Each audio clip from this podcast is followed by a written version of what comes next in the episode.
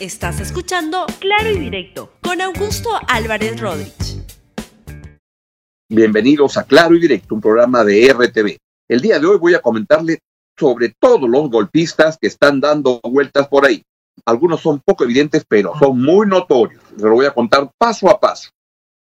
Bien, Vamos a ver este, el día de hoy, mañana, cuánta ah, habilidad política tiene el gabinete Bermúdez, porque la verdad es que debe enfrentar un campo que está minado y contaminado, porque hay muchos golpistas dando vueltas que se quieren bajar la presidencia de eh, Francisco Sagasti.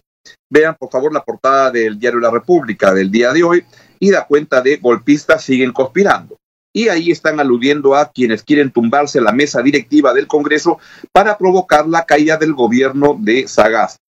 Eh, ¿De qué se da cuenta? Que sorpresivamente el legislador Edgar Alarcón de UPP, que es una especie del entenado de, de Antaurumala ahí en el Congreso, eh, apareció con acusaciones de corrupción contra el, uno de los vicepresidentes del Congreso, contra el señor Luis Roel. ¿Y para qué? Para sacar a la mesa directiva del Congreso. ¿Por qué es tan importante esto para este, este grupo de golpistas? Es porque si sacan a la mesa directiva de la cual viene Sagasti, se tumban a Sagasti. Y entonces nos quedamos sin presidente, que es casi una, este, un acontecimiento que ya en el Perú ocurre cada muy poco tiempo y así como lo estamos acostumbrando. Y este, con ese fin de tirarse abajo este señor Roel por cosas este, absolutamente nimias, Alarcón, Edgar Alarcón, el ex contralor que usted ya lo conoce como es y que la verdad que no inspira ningún respeto, cuenta con el apoyo de la bancada de Podemos, del señor Urresti y Luna Galvez, o sea que ya imagínense, y también de Manuel Merino. Manuel Merino, ¿ustedes se acuerdan Manuel Merino? Que es el señor que creía se alucinó presidente de la República y que, este, no sé si tenemos el byte donde habla el señor Merino, lo tenía previsto para el final, pero podemos escucharlo en este momento cuando el señor Merino dice, le toca votar por el tema de la ONP y dice nefasto 16 días de haber estado en el gobierno. Pongámoslo, por favor. Merino de Lama. Nefasto, nefasto 16 días de haber estado en el gobierno. No. Merino de Lama, no. Merino de Lama. Nefasto, nefasto 16 días de haber estado en el gobierno. No. Merino de Lama, no. Bramó el ex efímero y precario presidente Manuel Merino, que tiene sangre en el ojo, muy metida en la cabeza, lo que le pasó con su corta presidencia, le gustó, llevó a la familia, se tomó fotos y luego hizo un papelón tremendo. Pero no solo eso, él provocó, y por eso va a tener que dar la cara ante la justicia, con las decisiones de su gobierno la muerte de dos muchachos. Ojalá que se les procese como corresponde a este señor. Pero es un golpista. Lo demostró cuando se tiró abajo el gobierno de Vizcarra y lo sigue demostrando ahora que va en esa dirección. Y el reportaje que César Romero este, da cuenta habla de estos golpistas.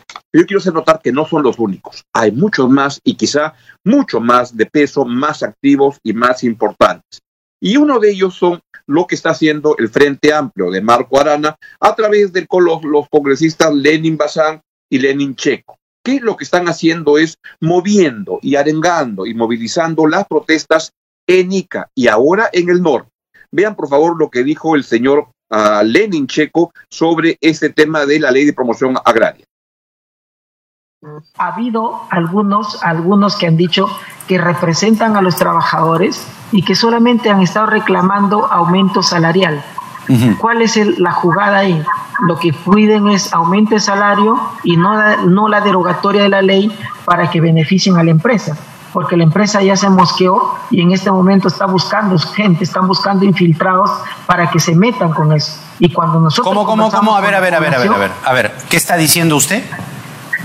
¿Que la empresa qué? Es, las empresas, las empresas acá están buscando y han buscado y han conseguido algunos infiltrados que lo que están haciendo es distorsionar eh, la propuesta del trabajador. Pues usted ha hablado de infiltrados. Usted ha hablado de hay infiltrados. Hay infiltrados que están haciéndose pasar donde dicen a los trabajadores de que el reclamo se basa en aumento salarial.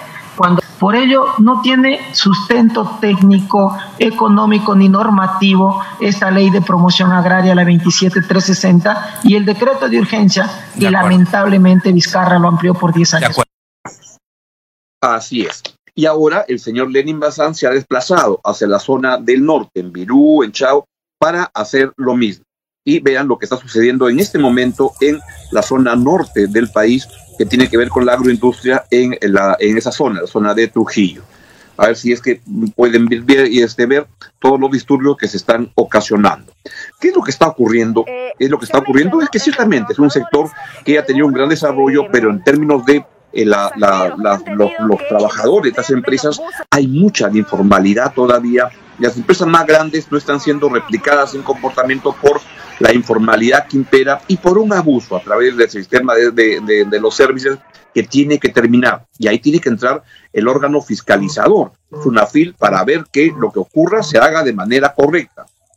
No está sucediendo, lamentablemente, y dentro, de esa situación me da la impresión, es mi modesta opinión, que el Frente Amplio, con Marco Arana a la cabeza, lo que están proponiendo es armar un tipo de este, desorden en estas zonas para tener notoriedad, aprovechando los reclamos justos, correctos de los trabajadores, pero moviéndolos en otra dirección. Y cuando se quejan del, del, sueldo mínimo y eso, miren, en el Perú mucha gente gana el sueldo mínimo, pero acá solo les interesa este caso, porque ven ahí espacio de movilización.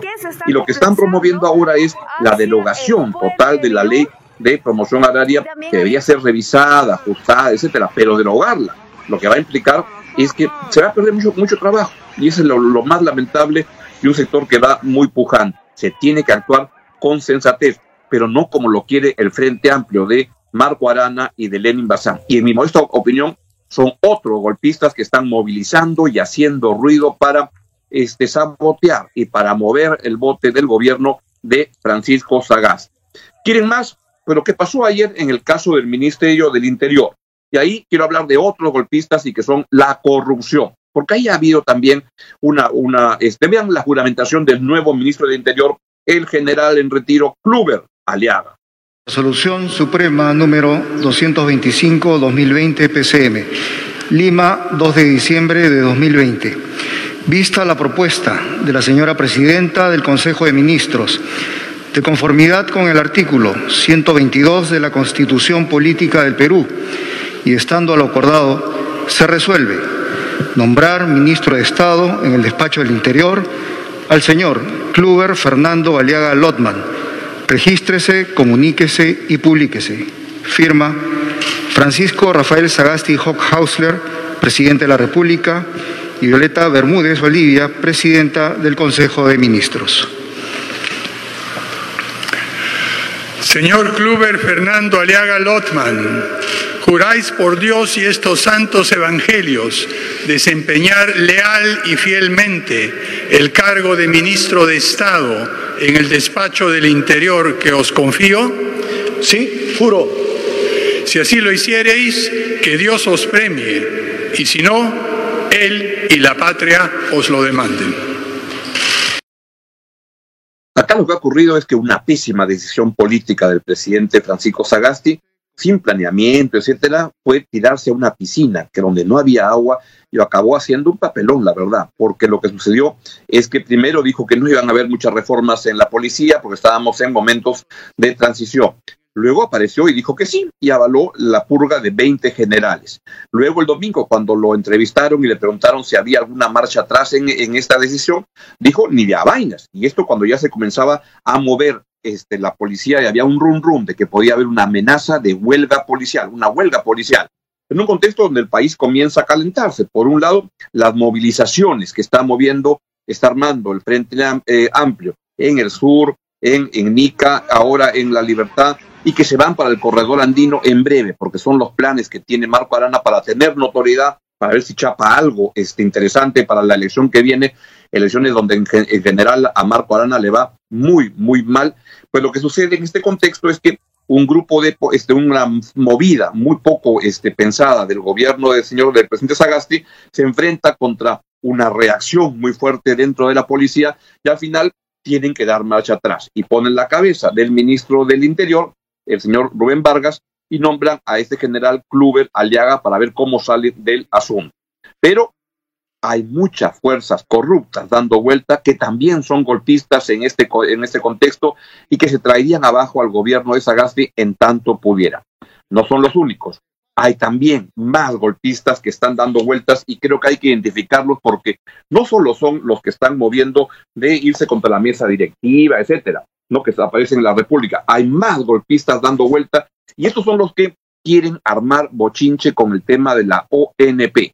¿Qué lo que tenemos? Ayer se aprobó la insistencia de, este, de, la votación para el, retiro de los aportes a, las, a la ONP. Vean lo que ocurrió cuando habló la señora Cecilia García, que es una de las personas más caracterizadas con este afán. Ella viene del partido Podemos, que junto con Luna Galvez y con todos ellos están moviendo el bote para ver cómo crean este reclamo al gobierno que no lo va a poder pagar, porque no hay de dónde pagar y movilizar e indignar a la, gente contra el gobierno. Escuchen a esta señora que es una de las peores congresistas, no de este Congreso, en mucho tiempo en el país.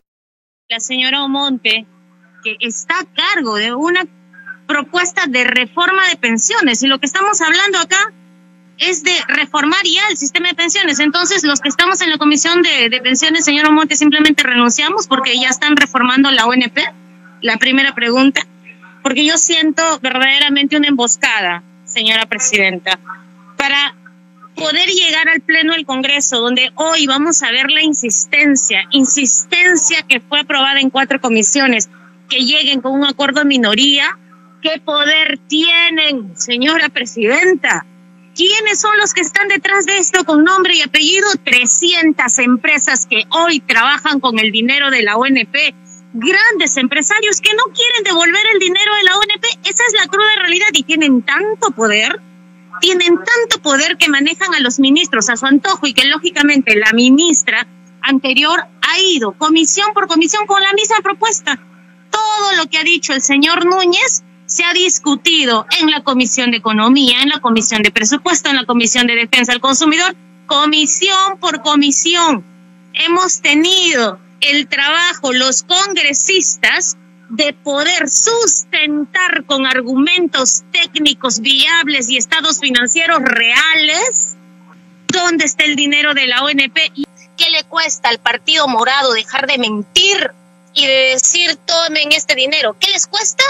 Su estatus, le cuesta a sus amigos, le cuesta estar bien con la CONFIEP y con estos grupos empresariales que efectivamente deberían de devolver el dinero a la ONP, por ejemplo, los señores de Interco cogieron 13 millones del dinero de don Saturnino, de don Juan, de los que fallecieron en esta lucha, los aportantes que están en las calles bajo el sol pidiéndole, dame mi dinero.